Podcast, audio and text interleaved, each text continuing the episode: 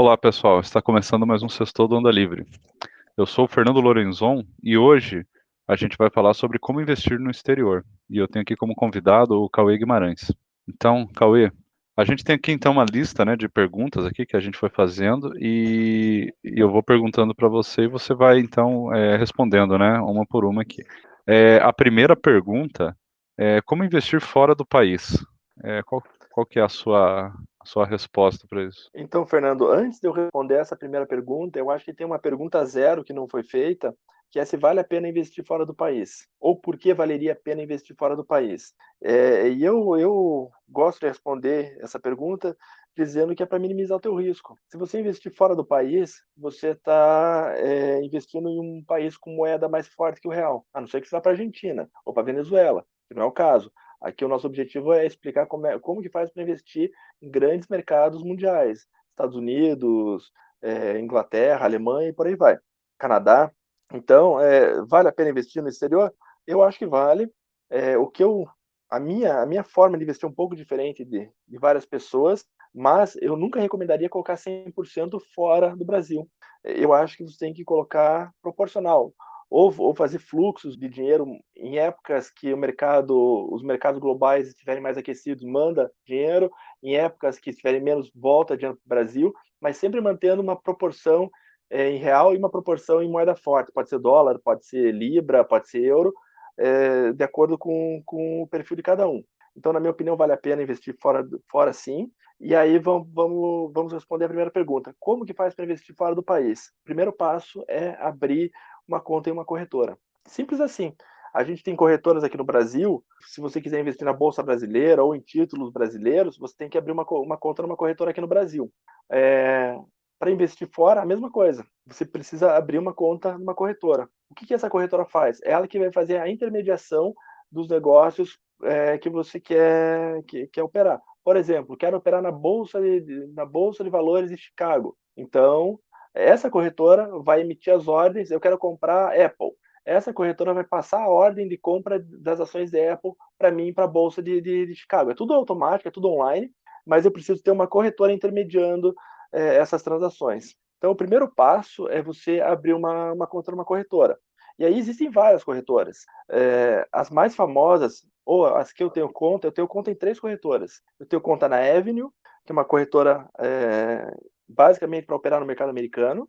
Eu tenho uma, uma conta na corretora Tasteworks, que é uma conta é, onde eu consigo operar além do mercado americano tradicional de ações, eu consigo operar opções e eu consigo é, operar alguns poucos é, índices de commodities na Tasteworks e eu tenho conta na minha preferida, que para mim é a Disneylandia dos investimentos, é um negócio absurdo, que é Interactive, Interactive Brokers. Uh, Interactive Brokers, eu consigo investir em mais de 30 bolsas do mundo. Eu consigo comprar uma ação de uma empresa que é negociada na Bolsa da Austrália. Eu consigo comprar uma ação de uma empresa que é, que é vendida na Bolsa de Londres. Eu consigo comprar uma empresa na Bolsa do Japão é, na bolsa do Canadá ou, ou, nas bolsas do Canadá, porque no Canadá e nos Estados Unidos existem mais uma bolsa. Então, assim, é um, é um negócio absurdo. Eu consigo trabalhar com opções, eu consigo trabalhar com. Depois, depois eu vou explicar o que são opções, tá, pessoal? É, eu consigo trabalhar com commodities. Existem mais de 100 commodities que são negociadas e eu consigo ter acesso pela Interactive Brokers. É um negócio absurdo. Então, existem essas três corretoras e existem algumas outras que também são famosas, mas eu não tenho conhecimento porque eu não tenho conta nelas, que são a Charles Schwab, uma corretora famosa, tem a Merrill, que é uma, uma corretora, se não me engano, do banco Merrill Lynch com o Bank of America. É uma, uma, foi, foi feita uma junção desses dois bancos para criar essa corretora. Tem a, a, é, a TD M-Trade, que eu também é uma corretora que eu escuto falar muito bem, mas eu não, não tenho conta nela. Então, basicamente, essas são as, as, as corretoras que eu conheço, que eu que eu já, já vi gente usando e são as mais famosas, tá? É, quais são, das três que eu gosto e, e que eu tenho conta, é, quais são as, as vantagens e desvantagens? A Avenue, é, para brasileiro que não fala inglês, e aí eu acho que a gente já entra aí numa, na terceira pergunta, que, que é se precisa saber inglês, a Avenue é uma corretora criada por brasileiros. Então, a plataforma em português, o suporte em português, você consegue enviar dinheiro de forma fácil, porque eles já criaram uma, uma um meio que do teu banco você já consegue enviar direto para eles, de uma forma bem facilitada o dinheiro. E a Avenue, ela, ela tem um outro detalhe que é bem legal, que ela já dá os relatórios no padrão é, que você precisa para declarar imposto de renda. Então, essas são as vantagens. Em português, em, é, o envio e recebimento de dinheiro é facilitado, e é uma operação muito simples. Também, é, é, a, a, plataforma para você operar é bem simples, assim, é um negócio, é, como é que eu posso falar, intuitivo. Você consegue comprar e vender muito fácil. Essas são as vantagens da Avenue. Eu, eu tenho conta, eu nunca usei a Avenue, apesar de ter conta, já mexi nela e tal, mas eu, eu nunca usei porque eu, eu gosto, como eu comentei antes, de operar opções, de operar commodities, e a Ebre tem um ponto fraco, que é a limitação de ativos operáveis. Basicamente, a Ebre só consegue operar ações, só consegue comprar ações de empresas americanas. Então, essa é a grande limitação dela. Ela está evoluindo, ela prometeu que vai começar a trabalhar com opções também, mas até agora não, não tem isso. A Tasteworks, que é a segunda que eu tenho conta, é, ela é muito focada para quem trabalha com opções. Quem trabalha com opções gosta muito dela, porque ela tem uma plataforma bem amigável. É bem fácil de você navegar no sistema dela. Qual que é o problema da, da, da Tasteworks? É, ela é em inglês, é só inglês. Então, para quem não fala o idioma, já é um pouquinho mais complicado. E, e ela tem, um, em comparação com as outras, o robô dela, diferentemente do, do mercado brasileiro, todas as plataformas dos Estados Unidos, é, eles usam robô para tentar conseguir o melhor, o melhor preço para o cliente que está comprando, tá? Aqui no Brasil não, aqui no Brasil você precisa contratar esses robôs à parte. Lá não, todas as plataformas já vêm com robô. E o robô, e é automático, você nem vê que tem um robô. E o robô da Testwork é um pouquinho menos eficiente do que a, a da Interactive Brokers, por exemplo. Então, é, tem muita gente que gosta, meus colegas aí que fizeram curso de commodities comigo, muitos deles preferem a Testworks, eu prefiro a Interactive Brokers, mas é questão de gosto. E, e, e a Testworks, é, ela, ela, como eu comentei, ela tem algumas, algum, alguns produtos de commodities negociáveis, são poucos, é, ela tem opções, ela tem ações, mas você não consegue operar no mundo inteiro. Você só consegue operar no mercado americano, em todas as bolsas americanas, três, quatro, cinco bolsas americanas. Essa é a Tasteworks. E por fim, Interactive Brokers, eu já, já dei um, um spoiler dela. Para mim é, é, um negócio absurdo. Você consegue operar qualquer tipo de título, qualquer cla classe de, de, ativo, ação, opção, derivativo, é, dólar, moedas. Tem várias, acho que 21 moedas que você consegue operar. Você consegue comprar é, é, você consegue operar em bolsas eh, do Canadá, eh, da Ásia, você consegue Japão, Coreia. É, assim, é um negócio assim, absurdo, absurdo. Qual que é o, ponto da, da Interactive Brokers? Ela é um pouquinho mais cara, a corretagem que ela cobra é, por, por operação é um pouquinho mais cara que as demais. É, ela é totalmente em inglês. Se você esqueceu a tua senha, se você esqueceu o teu login, não tem como acessar senão ligando para eles. Você vai ter que ligar para eles, vai ter que falar em inglês eh, para dar o reset da senha. Então, é, a pessoa tem que saber inglês. E a plataforma é um, como é que eu posso falar? É um, é um negócio absurdo. A plataforma deles, o site deles, é um negócio, parece um cockpit de um avião. São centenas de botões, cada um com uma, uma, uma opção diferente qual que é o problema disso? É um pouquinho mais complicado de você aprender a manusear. É, é mais de conseguir emitir uma ordem. É, eu, quando abri conta, eu tinha aberto essa conta na, na, na, na, Interactive Brokers por conta própria. Eu fui sozinho lá e me bati um pouco e tal. Mas eu não operava porque eu não sabia. Era tanto botão, eu não sabia como comprar e como vender. E eu só fui aprender depois do meu curso de commodity. Então, é, é, é um negócio sensacional. A minha preferida, mas tem essas ressalvas. O, o, não é tão simples a plataforma, é, é, um pouco mais cara que as demais e, e, e, é só em inglês. Então, tem essas ressalvas. Ah, eu não comentei, mas a, a, a Interactive Brokers ela tem o robô mais eficiente do mercado americano. Então, se você paga, vou comprar ações da Apple e eu quero, eu deixei lá para o robô comprar para mim a ação da Apple está custando 100 dólares. É, o meu robô ele vai trabalhar para eu pagar 99 dólares, 98,50. Os outros robôs também vão trabalhar nessa faixa, mas eu consigo um melhor preço na hora da compra com a, com a, com a Interactive Broker. Se eu fosse comprar o mesmo ativo, talvez a, pela Interactive Broker saísse 99 dólares, pela Tasteworks saísse 99,50. Então tem isso, ela é um pouquinho mais cara na corretagem, mas o, o robô dela é muito mais eficiente e às vezes acaba compensando. Então, basicamente, são é, essa é a forma: tem que abrir uma conta numa corretora e é, através da corretora você consegue operar nesses mercados. Beleza. Quais as diferenças é, entre a bolsa daqui e de outros países? Então, a, a bolsa brasileira hoje é a vigésima maior bolsa do, em termos de valor de mercado, tá? De quantidade de dinheiro que tem sendo negociado nessa bolsa. A bolsa brasileira chegou a ser a quarta ou a quinta do mundo. Hoje ela é vigésima. E, assim, é, países muito menores que o Brasil possuem uma bolsa maior do que a do Brasil. A Austrália, por exemplo, está na frente do Brasil. A Suíça, que é um país pequeno, está na frente do Brasil. A Arábia Saudita está na frente do Brasil. Então, existem vários países menores que têm bolsas maiores do que o Brasil. Qual que é a diferença da bolsa americana, que eu acho que é a maior de todas, e eu acho que, é que faz que vale a pena comparar com a bolsa brasileira? Primeiro, a bolsa americana, é, se eu quiser operar um derivativo, um contrato de opções para daqui dois anos, eu consigo. Para daqui três anos, eu consigo. Na bolsa brasileira, eu consigo só para daqui dois meses. E olha lá, dependendo de, dos, da variação dos preços, nesses dois meses eu comprei um determinado derivativo, nesses dois meses é, a ação subiu muito, caiu muito, e acabou afetando esse meu derivativo. Eu não consigo vender, não tem quem compre de mim. Então, assim, é, e nos Estados Unidos isso não acontece. Pode subir, pode cair, eu sempre vou ter saída, eu sempre vou ter, que, que é o que a gente chama de liquidez. Então, é, nos Estados Unidos eu consigo entrar, eu consigo sair, eu fiz uma operação em Alibaba esses dias e ela deu errado e eu consegui jogar ela para frente. Eu consegui jogar ela para janeiro de 2024, essa operação. É, aqui no Brasil, eu teria que arcar com prejuízo. Então, assim, a, a bolsa americana, é, ela é muito mais. Além de ter uma quantidade infinita, enorme de ativos, 2, 3, 4 mil empresas listadas, aqui no Brasil nós temos, se não me engano, 400. É, os, os, preços, é, os períodos de tempo, é, é um negócio completamente diferente. Ah, tem um detalhe interessante. Quando eu entrei na Bolsa Brasileira em 2006, 2006 é 2006, 2007, para eu comprar uma ação, para eu comprar uma ação, custava de corretagem 18 reais. Então, comprei lá mil, reais, mil ações de uma determinada, de uma determinada empresa, é, mil reais em ações de uma, de uma determinada empresa, é, e eu depois quero vender essas mil, esses mil reais eu pagava 18 para entrar e 18 para sair. Ou seja, 10% de mil dá 100. 1% de mil vai dar 10. Eu precisava, para eu ter lucro, e 36 reais 18 mais, mais, mais 18, que é 36 da compra e da venda, dá 3,6% dos mil reais.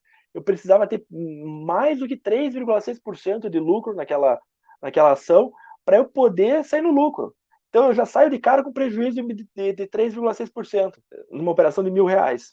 Aí qual que era o objetivo? Você tinha que investir muito mais para aquela corretagem ser diluída. É um negócio absurdo, 18 reais para comprar e 18 para vender. É... E tinha bancos. Não, Oi? até queria entender assim, não sei se você sabe explicar, mas por que, que a Bolsa Brasileira caiu tanto aí é, na, Aliás, quando você falou em posição ali, que o Brasil ocupava quinta, sexta posição, caiu para a vigésima, essa posição é, é, é, que, é em que? É em movimentações? Eu, eu não entendo nada, cara, a respeito. É em dinheiro. Em dinheiro, em dinheiro captado. Tá, em dinheiro então, captado. E por que que caiu? Ou, ou foi os outros que subiram muito e o Brasil estagnou? Qual, você sabe mais ou menos o que, que aconteceu? É porque a Bolsa Brasileira é ruim. A Bolsa Brasileira é ruim. Por esse monte então. de, de problema que eu comentei, a economia brasileira uhum. também não ajuda, as empresas brasileiras também não ajudam, e, e, e, e a Bolsa é ruim. É, a nossa bolsa, da forma como ela é gerida, é ruim. Esses dias eu estava fazendo uma operação, é, abri a bolsa, não conseguia abrir a bolsa. Eu tinha comprado no dia anterior e precisava vender, eu estava com um baita de um lucro e eu não conseguia vender, porque eu, eu não conseguia acessar a bolsa. O site, o aplicativo da bolsa caiu, sei lá o que aconteceu. Eu consegui acessar duas horas depois e aí o preço já tinha caído e eu entrei, fiquei no prejuízo. Então, assim, a nossa bolsa é ruim, as nossas corretoras são ruins, as nossas corretoras são caras. Só para você ter uma ideia, é, nos Estados Unidos, na Avenue que eu comentei, as, até 10 corretagens por mês você não paga. Aqui, eu comentei lá que em 2006 cobrava 18 para entrar e 18 para sair. Na Avenue você não paga nada. Na Interactive Brokers, que é super cara, que eu falei que é cara, custa 1 dólar e 50 para comprar e 1 dólar e 50 para sair. Na Tasteworks, é, não cobra nada para sair, só cobra 1 dólar para entrar. Então, assim, é muito mais barato você comprar uma, uma, uma ação, uma, uma, uma, opção ou, ou, qualquer que seja É, e aqui no Brasil o negócio é absurdo, é caríssimo. Esse valor para movimentar, para comprar, é tipo uma taxa administrativa da, da corretora? Isso, eu não sei. Isso, é. é. uma taxa. E aqui a taxa é alta, mas por quê? Existe algum. Eu não sei. Existe uma. É, como é que fala? Um imposto? Alguma. É, o, o que, que explica esse custo? É só. É só é, tem alguma, alguma coisa envolvida que, que é maior do que a, é as empresas, sabe? É porque basicamente lá quando eu comentei 2006, havia cinco, seis bancos no Brasil, que era Itaú, HSBC, Bradesco, Santander, Banco do Brasil, é, talvez Caixa. Acho que a Caixa nem deve ter corretora. E aí havia cinco bancos, cada banco tinha sua corretora e você conseguia só aplicar pela tua corretora do banco. E assim, eu comentei a do, a do HSBC, que era 18 para entrar e 18 para sair, que era a minha corretora. A do Itaú, se eu não me engano, era 12 ou 15, e mais X%, 0,3% do valor transacionado. Dependendo do valor, chegava a 50 reais a corretagem, 100 reais a corretagem. Um negócio maluco. E aí, a partir dos anos 2010, 2011, é, a XP, não sei se você já ouviu falar da XP, XP Investimentos, é, foi uma, uma, empreendedor, uma, uma empresa empreendedora nessa área, ela criou uma plataforma só dela. E aí, com a, com a plataforma da, da, da, XP, se desvinculou de banco. Você podia é, é, entrar no mercado através da XP, não precisava mais usar banco. E aí veio a Rico, vieram várias corretoras, ou até talvez já existissem, mas não eram tão famosas, e começaram com, com a internet e com a popularização dos investimentos a atrair muito cliente. E eu me lembro que na Rico, quando eu saí do HSBC, da corretora para Rico, que foi a minha primeira corretora fora da, da corretora HSBC, eu saí de uma corretagem de 18 para uma corretagem de 7 reais. E já era cara. Hoje a corretagem no Brasil é zero. Tem uma outra que ainda cobra, a XP cobra, e a XP cobra caro também. Mas é, ampliou-se de uma forma tão, tão grande a quantidade de, de corretoras que hoje tem a, a Rico é, gra, é, gratuita, a Clear é, é, gratuita, se bem que as duas foram compradas pela XP. É, a plataforma do Nubank, se não me engano, é gratuita, que ela comprou a Isinvest. Então, é, você tinha um mercado muito, muito complicado para o investidor. Era caro para você investir, havia poucos players e a bolsa, a bolsa é ruim. É, então, é, eu acho que de uma forma geral, qual que é a diferença da, da, da bolsa daqui para a bolsa dos outros países? Nos outros países a bolsa é profissional. A bolsa aqui no Brasil, eu diria que é uma bolsa amadora ainda. Sim, ah, então é. Você acha assim que é mais falta de concorrência, vamos dizer? É, falta ter mais, sei lá, mais abertura aí no setor. É, o, não é tanto. Às vezes, assim, a gente culpa muito o setor privado e tal, mas às vezes tem o governo ali fazendo alguma coisa, cobrando uma taxa muito alta e tal, mas eu acho que também tem esse, esse problema, né, de falta de concorrência, talvez. É, porque aqui eu comentei dois pontos. Tem as corretoras e tem a bolsa. São coisas independentes. A corretora, a corretora, a corretora ela é uma ponte para a bolsa. Aqui a gente tem os dois problemas, corretoras ruins e bolsa ruim. Agora as corretoras deram uma melhorada, mas a bolsa ainda é ruim. Nos Estados Unidos certo. eu tenho várias bolsas. Eu tenho a Nasdaq, eu tenho a Dow Jones, eu tenho bolsas menores, que é onde eles colocam as tal das pink sheets, que são empresinhas pequenininhas. Pô, eu tenho um cabeleireiro e quero lançar ações na bolsa, vai para essas pink sheets, entendeu? Então lá o mercado é muito mais difundido, é muito maior. É, e, e, existe uma concorrência de bolsas. Aqui eles estavam pensando em, eu não me lembro se era vender é, ou abrir uma outra bolsa para concorrer com a B3, que é a bolsa brasileira, e as ações, eu me lembro que as ações da própria bolsa despencaram por causa desse boato, não sei no que que deu. Mas assim, a bolsa é ruim. Por exemplo, aqui, o Brasil é um dos maiores produtores de milho, soja, café, tem um quarto alimento que eu não vou, não vou me lembrar. E aí, se eu quiser operar commodities, por exemplo, na bolsa brasileira, milho, eu não consigo. Eu não consigo operar milho é, para eu conseguir, eu tenho que ligar na minha corretora, falar com o cara da mesa, aí o cara da mesa vai tentar conseguir preço para mim. E aí, se a, se a, vamos lá, a cotação do milho tá, sei lá, 10 reais a saca. É, aí eu, eu, eu, quero comprar o milho a 10 reais a saca. O que, que vai acontecer? Eu vou ligar lá na minha corretora, ele não vai me, me vender por 10 porque ele teve que ligar para a bolsa, para não sei o quê, pra, vai me cobrar 10, 11, 12, 13. Esse é um negócio absurdo. Enquanto que em Chicago, que é a bolsa de commodities de Chicago, eu compro milho pelo, pela minha internet, pelo meu botão do, do, da minha plataforma, e eu vou pagar 10. Eu não vou pagar. E ainda a, a Interactive Brokers vai brigar pelo spread lá para diminuir o valor. Se duvidar, eu pago 9,98, ainda 9,95, entendeu? É, a nossa bolsa é amadora. É assim, é um negócio é, surreal. Uhum. Não, beleza. É, vamos avançar para a próxima pergunta. É, por que está tendo debandada de empresas abrindo é, IPO na gringa? Aliás, vocês falam IPO, IPO? É o termo em inglês para significa abertura de capital em bolsa, o, o, o termo IPO, que o pessoal é, prefere abreviar. Então, é, por que, o que, que significa o IPO? Initial Public Offering. Initial Public Offering. Oferta pública inicial. Isso é o tal do IPO, tá? É quando uma empresa ela tem capital fechado, ou seja, os donos daquela empresa têm, têm, possuem as ações da empresa, e aí, em algum momento da, de vida daquela empresa, ela quer vender parte dessas ações ou todas essas ações no mercado. É isso que ela faz. Aí ela vai numa bolsa para poder abrir capital. E por que que está tendo demandada? O que, que é, é, o que, a pessoa que fez essa pergunta, ela estava se referindo a porque tem acontecido ultimamente aqui no Brasil, a XP é uma empresa brasileira, uma corretora brasileira. Quando ela foi abrir capital em bolsa, ela não abriu no Brasil, ela abriu nos Estados Unidos. Aí o Nubank, uma empresa, um banco brasileiro, quando ele foi abrir capital, ele não abriu no Brasil, ele abriu nos Estados Unidos. Tem vários unicórnios brasileiros, o Ebank está querendo abrir no, no, no, nos Estados Unidos, o Quinto Andar está querendo abrir no, nos Estados Unidos, e tanto o, a Madeira Madeira, que abriu nos Estados Unidos. Então, é, tem é, vários outros, uh, várias outras empresas que estão pensando em abrir capital, estão pensando em abrir capital nos Estados Unidos. E por que, que eles estão fazendo isso? É porque lá o mercado é maior, muito maior. Lá eles recebem dinheiro. Eh, se aqui eh, uma abertura de capital eles receberiam, sei lá, conseguiriam receber, abrir com 10 milhões, lá eles talvez consigam com 20 milhões, receber 20, 30 milhões. Quanto mais gente interessada, mais faz é, o valor das ações subirem e, com, e esse valor das ações mais caro faz com que mais dinheiro seja repassado para a empresa. Então, o que, que acontece? A empresa vale um e milhão. Vira uma bola de neve, né, Cauê? Assim, a, bolsa maior, a troca maior ali de é, mais negociações tá, vai atraindo mais pessoas, que começa a ser mais atrativo ainda, né, também, né? Não sei se tem também esse fator. É, vamos pensar no, no, no, exemplo do, do Nubank. Vamos, vamos supor, valor, só para ficar fácil a conta, que o Nubank valha um milhão de reais. E tem um dono, um, um dono, um milhão de reais. Aí esse dono fala assim: ah, eu vou vender 49% das minhas ações e vou ficar com 51%.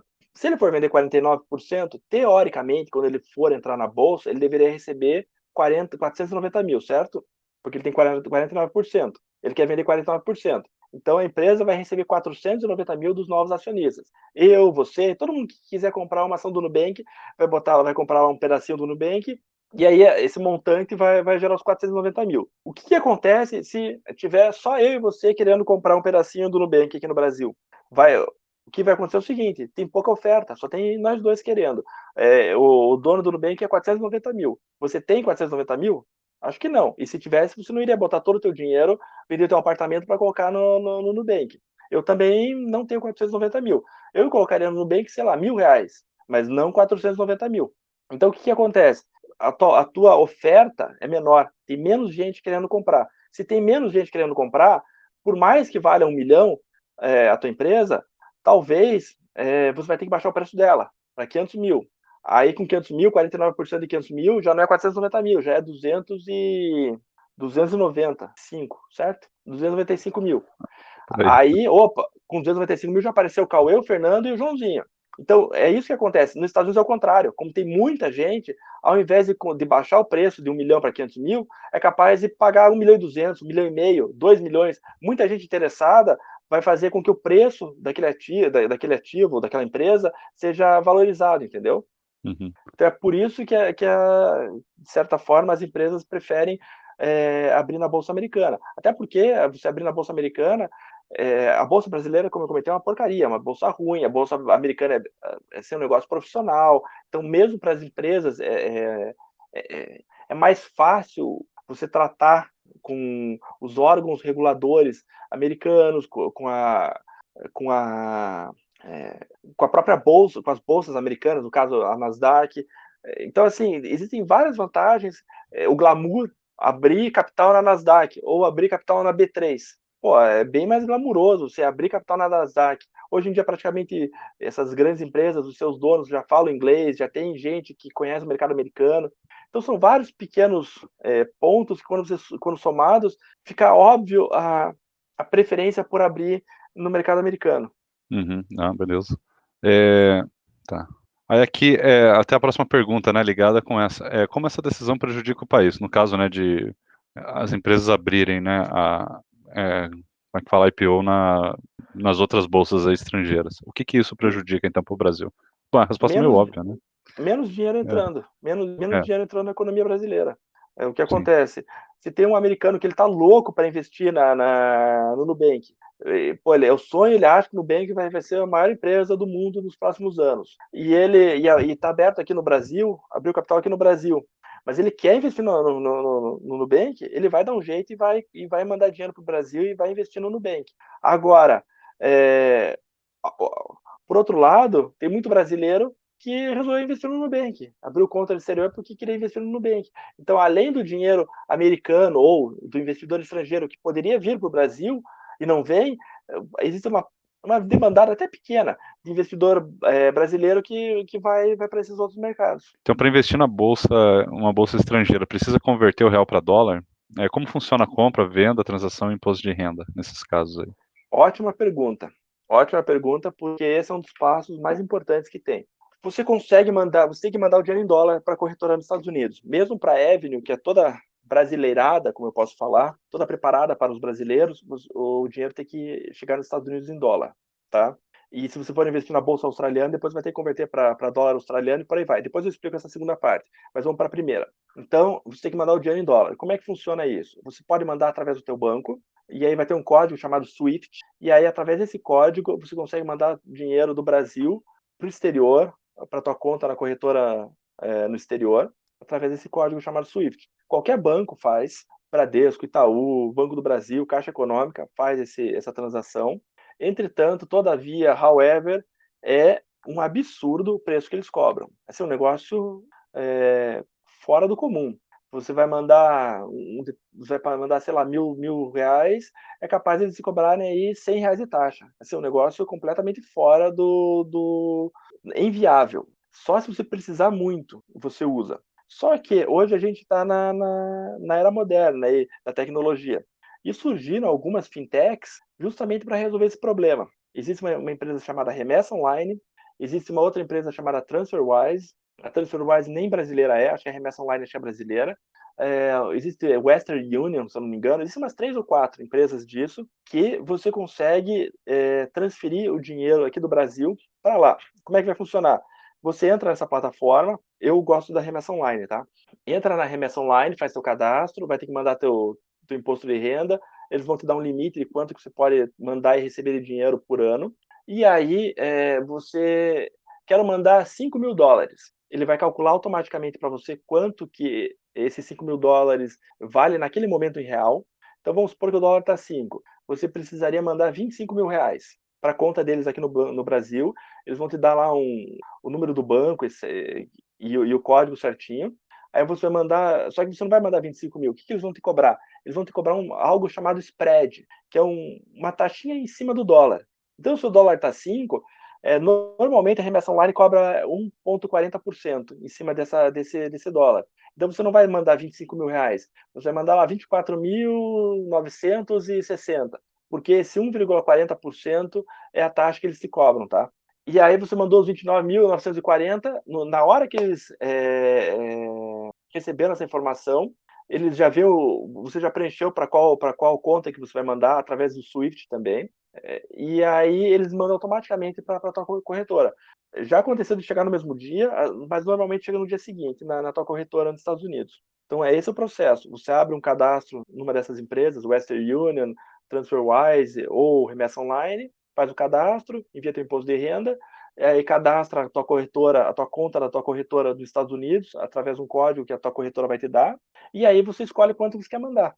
Eles vão, vão fazer o cálculo na hora, com a cotação do dólar daquela hora, e somar esse spread em cima, e você enviou o dinheiro para eles, eles identificaram o pagamento, na hora eles já mandam a tua remessa para os Estados Unidos. Para voltar a mesma coisa, você não volta o dinheiro da tua conta corretora, da tua conta é, na corretora para uh, o teu banco. Você volta da tua conta na corretora para TransferWise ou remessa online e dá remessa online para o teu banco. É assim que funciona. E você paga spread também na volta. Tá? Então o dólar está 5, você trouxe é, mil dólares de volta. Quando você for converter, em vez de você receber 5 mil reais, você vai receber 4.900 e ela vai pedrada. Porque a remessa online ela cobra o spread na ida e na volta, tá? Todas elas cobram, inclusive o teu banco, se você quiser fazer via teu banco. Dá para fazer via banco também a volta, é a mesma coisa, você vai ter que pedir o SWIFT para o teu gerente de banco, ele vai te passar o código, e eles vão te cobrar uma taxa absurda também é, para trazer de volta o teu dinheiro. você vai informar na tua corretora e aí vem direto para o teu banco. O que, que é interessante comentar aqui? É, não pode fazer do Fernando para o Cauê. Então, o, a conta na Interactive Brokers tem que ser do Cauê, a conta no, na remessa online tem que ser do Cauê e a conta no banco tem que ser do Cauê. Eu não posso mandar da Interactive Brokers do Cauê para a remessa online Cauê e da remessa online é, para o Fernando, é, no, no, banco, sei lá, no banco Itaú para o Fernando. Não, nas três pontas tem que ser a conta do Cauê. É, eu posso ter conta conjunta no banco, o nome da minha esposa é Renata, Cauê e Renata no banco, e ter uma conta conjunta nos Estados Unidos, Cauê e Renata. Isso eu posso. E aí, Cauê e Renata manda para Cauê, e Cauê manda para Cauê e Renata no, no, final. Se eu não me engano, tem uma corretora é, que ela não aceita conta conjunta, tá? Ela, ela, aceita que você tenha conta conjunta, mas só pode enviar dinheiro titular da conta da conta. Então, é, vamos supor que eu estou mandando direto do banco, sem a remessa online, e aí eu estou mandando do banco Itaú para a corretora. É, e, e, em vez de eu, Cauê, mandar, minha esposa, que é, que é dependente minha na conta, resolve mandar. É, não vai aceitar, porque eu sou o titular da conta, entendeu? Mas isso é uma, uma corretora, assim, e normalmente a gente não usa direto o banco, a gente usa normalmente essas empresas de câmbio para fazer o, a, a, a mediação dos valores, justamente por causa do custo. Não sei se ficou claro. Ah, é bastante informação. Eu não, mas eu entendi sim. É... Ah, Oi, pode falar. Desculpa te, te interromper. É, na Interactive Brokers, eu comentei que eu posso investir no mundo inteiro. Eu posso investir no Canadá, na China, no Japão, onde eu quiser. Acho que na China não dá. Mas assim, é, aí quando você monta o teu cadastro na Interactive Brokers, é, eles vão perguntar qual é a tua moeda principal. Qual moeda principal você quer operar? Então eu quero operar em dólar. Então quando você for mandar dinheiro para lá, você vai ter que mandar em dólar. Mandei em dólar, recebi lá 5 mil dólares na Interactive Brokers. Eu, Cauê, eu hoje tenho é, ações na Bolsa da Austrália, na Bolsa de Londres e na Bolsa do Canadá. Então, o que, que eu tive que fazer? Eu recebi mil dólares. Eu tenho que converter dentro da própria plataforma eu tenho que comprar, eu tenho lá mil dólares, então eu quero comprar mil, é, quero comprar 200 dólares canadenses, 100 dólares australianos e 200 libras esterlinas. É, é, dentro da própria plataforma que eu compro, e aí quando eu compro essas outras moedas, eu pago também uma, uma taxa de corretagem. Normalmente é um dólar para comprar e um dólar para vender. Então aí é, é até engraçado quando eu entro na minha conta da Interactive Brokers, eu tenho lá X mil dólares em dólar americano, X em dólar canadense, X em dólar australiano, X em libra. Por quê? Porque eu opero em quatro moedas diferentes. E para eu trazer de volta, eu tenho que converter tudo para dólar americano, e aí do dólar americano eu mando de volta para o Brasil. Então é, é, é, essa parte que seria para você operar em outras moedas. Tem um outro detalhe que é sobre é, como que fica a tua conta se você morrer, sob imposto e tal. Você, como cidadão brasileiro, você não paga imposto nos Estados Unidos, tá? Até, aliás, minto, até 60 mil dólares você não paga imposto nos Estados Unidos. Então, se você tiver 60 mil dólares ou menos na tua conta, você não paga imposto nos Estados Unidos. Mas você tem que pagar no Brasil.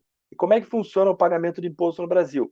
Você paga imposto no Brasil somente se você tiver é, ganho superior a 35 mil reais num mês. Então, no mês de janeiro, eu me movimentei lá 35 mil reais. Eu tenho que converter uh, todo dia pelo dólar do dia. Fiz algumas movimentações no dia primeiro, então é o dólar do dia primeiro. Fiz algumas, algumas movimentações no dia 5, é o dólar do dia 5. Aí no final você vai somar e ver se passou de 35 mil reais. Se passou, você tem que pagar 15% de imposto no mês de fevereiro aqui, aqui no Brasil, sobre o teu ganho, tá? Tá. É, Cauê, a próxima pergunta é por que tem poucas empresas listadas na B3? E eu vou fazer mais uma perguntinha. O que, que é B3? Porque B3 eu não sei. É... Quem, quem, é bom ficar claro para quem está ouvindo que quem elaborou as perguntas não fui eu. Então, até eu, às vezes, não entendo o que está nas perguntas. B3 é a Bolsa Brasileira. O nome da Bolsa Brasileira. Cada bolsa tem um nome. Por exemplo, Entendi. uma Bolsa Americana chama-se Dow Jones, a outra chama-se Nasdaq. É a bolsa é, brasileira bolsa brasileira chama-se B3, tá? Por que, que, tem poucas empresas listadas na B3? Eu acho que isso é uma consequência do nosso do nosso país. É, são poucas empresas grandes que a gente tem. Você vai é, recorrer a, a, a, abrir capital em bolsa se você tiver uma, uma empresa muito grande. E aqui, como a gente vive num país que é muito complicado o empreendedorismo, é, é difícil você empreender, é difícil você se tornar grande, existe muita burocracia, existe muita barreira de entrada, os, os, grandes competidores não deixam você entrar. Vamos pegar o caso de um banco. Vamos supor que eu fosse bilionário e resolvo montar um banco, eu não consigo montar o um banco. Talvez hoje, que, que, houve uma certa abertura de mercado, as fintechs e tal, eu conseguiria. Mas há 10 anos atrás eu não conseguiria. É, se eu quiser montar, se eu quisesse montar um, é, deixa eu pensar aqui, é, uma empresa de telecomunicações, que eu acho caótica, as que a gente tem, eu não consigo montar uma empresa de telecomunicações, por mais inteligência que eu tenha é, no, no, assunto e por mais dinheiro que eu, que eu tivesse, eu não consigo. É, ou até conseguiria, mas a burocracia seria infernal, seria muito complicado. Então, eu, eu vejo que é, para estar em bolsa, tem que ser empresa grande, principalmente na bolsa brasileira, que eu falei que é uma bolsa ruim. Nos Estados Unidos, é, a cultura é muito mais difundida, então você pode ter é, um salão de beleza dentro de uma bolsa, um, uma loja de salão de beleza em bolsa, que são as pink sheets. Aqui a gente não tem isso. É, se eu não me engano, bateu esses dias 3 milhões de brasileiros na bolsa. Isso representa o quê? 1,5% da população. Enquanto que no, nos Estados Unidos, é, se não me engano, 70% da população investe em bolsa. Então tem isso. São vários pequenos problemas. É, um é a dificuldade de empreender, dois, a dificuldade de se tornar uma empresa grande, que são esses setores banco, é, telecomunicações, são essas as empresas, esses os ambientes que tornam as empresas grandes. É, três, é, nós temos um mercado onde as pessoas não, não, não, sabem o que, que é bolsa de valores, a maioria acha que é cassino e prefere investir em poupança. Então, somando tudo isso, você não tem é, gente e dinheiro suficiente que vale a pena é, você você ter mais mais empresas em bolsa. Eu acho que essa é a, é a, é a resposta mais mais completa que eu poderia dar sobre o assunto. Certo. É, a nona pergunta aqui é: vale a pena abrir uma offshore no exterior? Quais os riscos? Tá, vamos, vamos. Eu não sou não sou advogado, também não sou contador, então eu não sei é, se a minha explicação sobre o que é uma offshore vai ser, vai ser suficiente. Mas, basicamente, o que é uma offshore, pelo meu entendimento? É você montar uma empresa fora do Brasil. E, normalmente, o pessoal monta a empresa na, no Caribe, é, nas Ilhas Bermudas ou é, Jamaica. Tem várias ilhas ali no, no Caribe que, que são escolhidas como, como Panamá, como é, locais para abertura de empresa. E por que que abre empresa lá? É para lavar dinheiro? Não, não é para lavar dinheiro. São dois motivos que o pessoal abre empresa lá. Primeiro, porque você, nesses países, você consegue ter acesso ao mercado americano normalmente. E segundo, porque lá é muito barato para você a, carga tributária, impostos. É, então, você opta por abrir nessas, nesses tais paraísos fiscais por causa dos impostos. Praticamente não tem imposto, você paga muito pouco imposto lá. Então, voltando, o que, que é o, a offshore é uma empresa em, que você abriu fora do Brasil. Abriu, e, e, qual que é a vantagem de eu ter uma offshore para poder fazer, é, fazer investimento? Dependendo do montante que você vai investir, eu comentei que acima de 60 mil dólares na pessoa física você paga imposto. E, e esse imposto é gradual, são várias faixas. 60 mil paga X, aí 100 mil paga Y, 150 mil paga Z, vai aumentando a, o imposto de acordo com o teu, com o teu patrimônio, tá? E dependendo de quanto chegar o teu valor investido, vale mais a pena você ter uma empresa, porque a, você vai pagar menos impostos. E a sucessão também fica, fica mais fácil. Se eu tenho investimento nos Estados Unidos e eu, eu, eu venho a falecer, dependendo do valor que eu tenho, vai ser um pouco complicado para minha esposa e para meus filhos ter o dinheiro de volta. Claro que dá, eles vão receber esse dinheiro, mas dependendo, vai ter que abrir processo de. Esqueci o, o termo quando a pessoa morre inventário, inventário nos Estados Unidos, aí leva alguns meses, vai ter que contratar advogado, vira um inferno para a pessoa conseguir sacar esse dinheiro e receber esse dinheiro. E com uma offshore, você consegue fazer um planejamento sucessório e, e esse dinheiro, eh, de certa forma, é, é da empresa e, e, minha esposa é minha sócia, então ela consegue sacar o dinheiro, entendeu? É, fica muito mais simples para os teus é, dependentes conseguirem reaver esse dinheiro. E aí, é, tem até alguns estudos, e isso vai depender de cada empresa, cada tipo, cada, cada, cada situação, cada caso é um caso. E aí, até eu sugiro que procure um advogado, um tributarista especialista nessa área, para poder é, dar mais, mais informações precisas sobre o tema. Mas pelo que eu andei, pesquis, é, andei pesquisando, é, o custo de abertura de uma empresa no Caribe fica entre 2 mil e 5 mil dólares, tá? Com uma manutenção anual de, de mil a três mil dólares. Então, se você tem 60 mil dólares, não sei se vale a pena. Você vai gastar 3 mil aí. É... Não, vamos lá, vamos partir do, do, do mais barato. Você vai gastar mil dólares por ano para manter. Então, é um dinheirinho razoável. Por mais que 60 mil seja um montante considerável, mas mil dólares sobre 60 mil já é, eu, eu acho um valor é, caro, tá?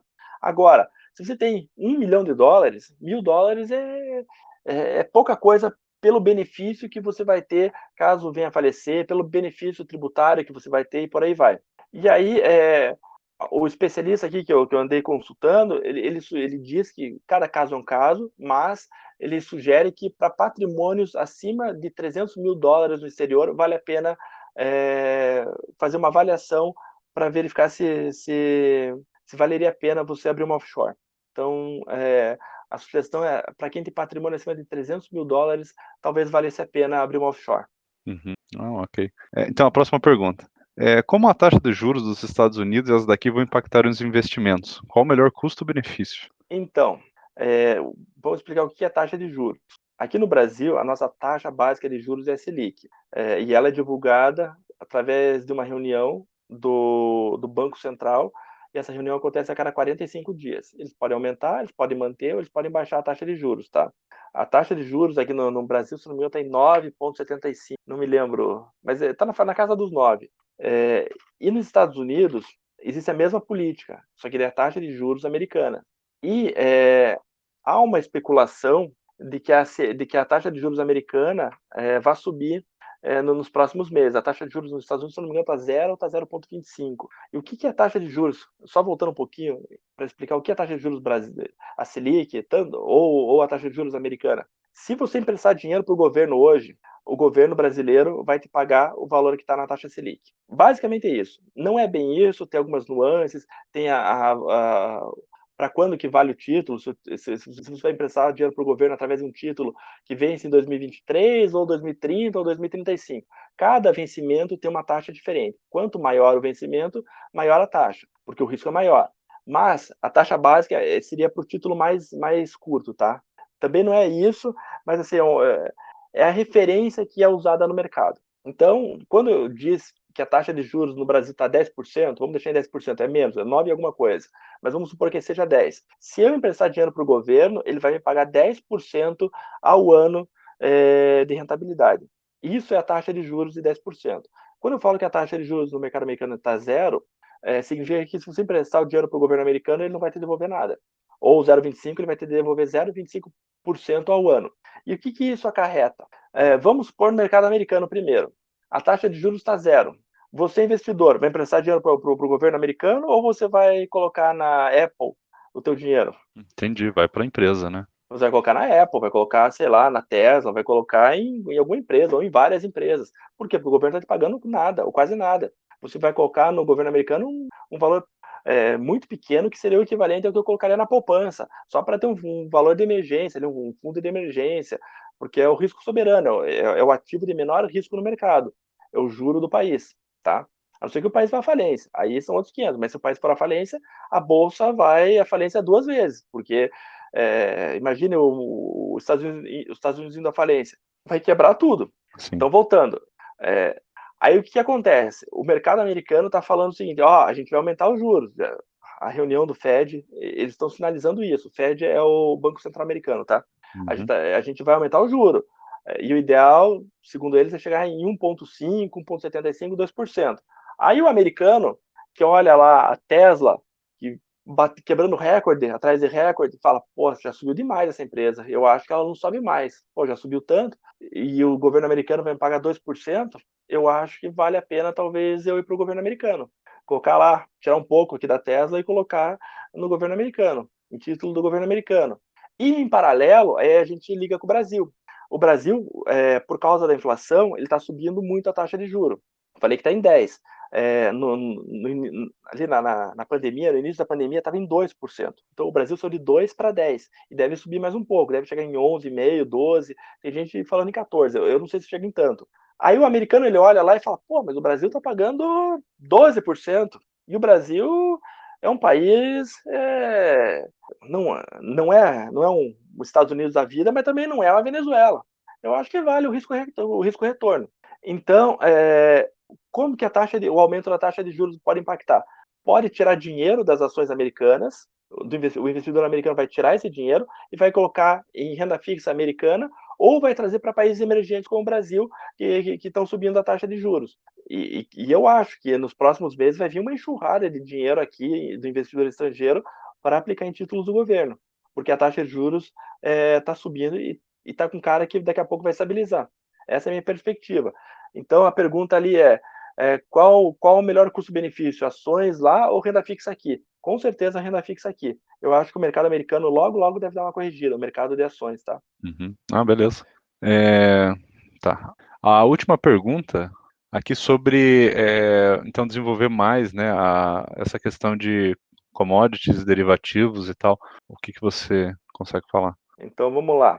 Antes de eu entrar em commodity, derivativo, tem uma outra, tem um outro item ali que é chamado spread. O que, que é o tal do spread? O spread tem vários, vários usos dentro do mercado financeiro, mas sempre todos eles são relacionados a alguma diferença, tá?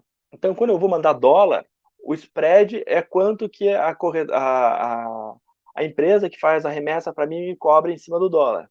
Então, o spread do câmbio, eu vou pagar 1%. Esse 1% é o spread, é o valor a mais que eu vou ter que pagar para poder mandar o dinheiro ou para poder receber o dinheiro. Isso é spread quando eu estou falando da parte de remessa de dinheiro para o exterior. Outra coisa que é o spread, é, tem uma, um, uma determinada ação, ela está custando 100, 100 dólares. O último negócio dela custou 100 dólares. Mas eu vejo que tem gente querendo vender a, 90, a, a, a 101 e tem gente querendo comprar a 99. Beleza? O último negócio foi a 100, mas agora a primeira pessoa que quer vender, ela só, ela só vende se for por 101. E a primeira pessoa que quer comprar na fila, ela só compra se for 99. A gente tem um impasse aí. O spread é a diferença entre esses dois, é, o preço de quem está querendo comprar e o preço de quem está querendo vender. Essa diferença de, de, de dois, dois reais ou dois dólares, dependendo do, do, da moeda que a gente estivesse usando nesse exemplo. Isso seria o spread, tá? Então, é, aí quando eu falo que o robô da Interactive Brokers é bom, ele vai brigar por esse spread ser o menor possível. Então, ao invés de. Eu estou querendo comprar, eu estou pedindo 99, tem alguém querendo vender 101. É, se eventualmente alguém mandar uma ordem colocando lá 100,70 é, e o robô entender que aquela ordem não, não tem de baixar mais do que aquilo, ele vai lá e compra para mim, entendeu? Eu não vou comprar, não vou conseguir comprar 99, mas eu também não vou pagar 101. E aí o meu spread, nesse caso, é a diferença do, do 99 para o 100,70. Isso é o tal do spread que a gente usa muito no, no vocabulário aí de finanças. É a diferença entre alguma coisa, normalmente. Aí, agora, commodity. O que, que é commodity? É, existem vários itens que são considerados commodities, produtos. Milho é uma commodity, arroz é uma commodity, açúcar é uma commodity, leite é uma commodity, suco de laranja, não a laranja, Suco de laranja é uma commodity, petróleo é uma commodity, gasolina é uma commodity, ouro, prata são commodities, é, soja é uma commodity, minério de ferro. Então, são vários itens, é, vários produtos agrícolas ou é, metais ou energéticos que são a base, são como se fosse a base para gerar novos subprodutos a partir deles. Então temos aí, são os produtos, é, eu, eu, em português eu não consigo encontrar um termo, em inglês seria raw materials. São os produtos base de uma economia. E esses produtos eles são negociados. E isso é, são negociados desde 1900 lá vai bolinha. De, acho que desde o Japão antigo. Uhum. E, e, não seria matéria-prima, será? Ou, ou, não considera isso? Pode ser matéria-prima. É, uma tradução é. seria isso. E aí o que acontece? Como é que funciona esse a negociação de commodities? É, o preço do petróleo, eu quero comprar petróleo. Petróleo é negociado em bolsa, tá? E o preço do petróleo, ele tem vários contratos. Ele tem o contrato de janeiro, ele tem o contrato de fevereiro, ou de março, de abril e por aí vai. E o que significa esse contrato? Então eu comprei lá uma unidade de petróleo. Eu não sei qual é a unidade que é vendida ao petróleo, tá? Comprei uma unidade de petróleo. Vamos supor que é um barril de um barril de petróleo. Comprei um barril de petróleo. É, e, e, aliás, eu quero comprar um barril de petróleo e eu vou precisar desse petróleo em julho do ano que vem. O que, que eu faço? Eu vou lá no contrato de julho de 2020, 2023 e, eu, e aí eu, eu vejo os preços do, do quanto que quanto está sendo cobrado o petróleo em julho de 2023. Ah, a cotação está lá em 70 dólares o barril. Opa, eu acho que vale a pena. Então eu, tô, eu estou comprando. Existe um mercado que vai me vender petróleo em julho de, e aí eu, cada bolsa acerta onde que vai ser a entrega física desse material. Para eu querer, para eu comprar em julho de 2023, tem que ter alguém vendendo e, e, e essa pessoa vai entregar aonde está tá, tá sendo descrito na, na, bolsa de valores. Existe um contrato na bolsa de valores, na bolsa de, de, de, commodities, dizendo, ó, a entrega tem que ser no galpão XYZ, a entrega tem que ser na casa do, do cliente. Então, para cada produto existe um contrato diferente. Aí resolvi comprar o, o barril, mas é, só vence em julho do ano que vem. O que, que eu posso fazer? Eu posso vender esse contrato. Eu, eu vi que esse contrato passaram-se alguns dias e o preço do petróleo subiu. Agora esse contrato não vale mais 70 dólares. Esse barril não vale mais 70, ele está valendo 90. Eu posso vender para alguém que queira pagar 90. Então, isso é um mercado de futuros. Eu, e, e, o mercado de futuros é muito associado ou a moedas ou a commodity. Então, eu posso negociar, é, comprar, vender como ouro, prata, o que eu quiser. E eu gosto muito desse mercado porque ele é, ele é, sazonal. Você percebe, você consegue ver muito nítido os ciclos. E eu, eu não, nunca recebi um, uma saca de café, uma, um, sei lá, litro de laranja, mas eu negocio tudo isso em bolsa. Eu compro, eu vendo. Se eu acho que o petróleo está muito alto, eu, o que eu faço? Eu vendo, eu vendo o barril, aí depois, quando decai, eu recompro para poder ficar no zero a zero, e por aí vai. Então, é, essa é a forma de você negociar commodity. E o que, que é o tal do derivativo? Esse aqui é um pouco complicado, tá? Porque até dá para fazer derivativo sobre commodity. Eu não compro, quando eu vou operar commodity, eu não, não opero a commodity, eu opero um derivativo em cima da commodity. Eu até poderia operar commodity, que é isso que eu expliquei há pouco, que aí você operar commodity no mercado futuro. Eu não faço isso, eu, eu opero derivativos sobre as commodities. E, e o derivativo você pode operar ele em ações, commodities e por aí vai. O que, que é o derivativo? Existem dois tipos, as calls e as puts. Existem mais, tá? Mas eu vou meter aqui os que eu opero, que são as calls e as puts. Isso aqui é complicado e é um pouco complexo. O que, que é uma call? Eu, se eu comprei uma call, eu tenho o direito de comprar aquele ativo em determinado preço, certo? Então, como que funciona? A ação da Apple está valendo 100 reais. 100 reais. Eu comprei uma call para daqui seis meses valendo 110, falando que é, a, a, minha. Comprei uma call da Apple em 110. O preço da Apple foi disparou foi para 150. O que aconteceu? Eu posso, dali seis meses, comprar a ação da Apple por 110 e não 150. Quem me vendeu essa call é obrigado a me vender a ação da Apple por 110 e não 150. Nesse caso, quem me vendeu essa call vai ter o prejuízo e eu vou ter o lucro, porque ela está valendo 150, eu paguei 110, eu vou ter o lucro de 40 reais nessa diferença, entendeu? Isso é uma call. Então eu posso comprar call e eu posso vender call. E uma put é, eu, é como se fosse um seguro. Eu comprei uma put é, de, pensar aqui, CVC, a 10 reais. A CVC está 40 reais a ação. Comprei uma put de CVC a 10 reais. É, se a CVC é, cair despencar, como aconteceu, e isso é, isso é um fato verídico, na, na, a CVC ela valeu uns 42 reais, veio a, o Covid, ela despencou para 5 reais. Supondo que eu tivesse uma put, que eu comprei ela de 10 reais, é, eu posso comprar a ação, a, a, eu posso comprar a ação da CVC que está 5, aliás, minto, e eu, eu tenho a ação da CVC. Quem comprou a minha put, é, nossa, até eu estou me confundindo aqui eu vendi uma put, eu, eu tenho ação da, da, da, CVC e eu comprei uma put a, a 10 reais. Isso. A pessoa para que, que comprou a minha put, aliás, a pessoa que vendeu a minha put, ela é obrigada a comprar as minhas ações da CVC a 10, mesmo a ação da CVC estando a 5. A pessoa que me vendeu a put é obrigada a comprar as minhas ações é, da CVC. Eu, eu acho mais fácil operar, mas é, explicar um pouco complexo. Então, é, basicamente a call olha para cima e a put olha para baixo, tá?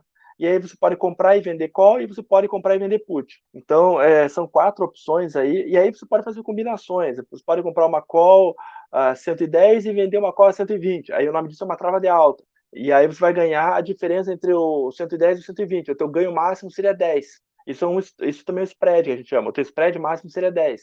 Então, assim, é, com, e, e, e, o que são derivativos? Eu expliquei basicamente a call e a put, mas você pode fazer várias combinações, comprar duas calls, vender duas calls mais para cima, mais para baixo, comprar uma put, fazer várias é, é, agrupamentos dessas, dessas calls, puts compradas e vendidas e gerar várias estratégias dentro do mercado financeiro uma apostando que o, que o, mercado vai ficar parado, uma apostando que o mercado vai subir, uma apostando que o mercado vai cair, e dependendo do que acontecer, você ganha, pode ganhar muito mais dinheiro.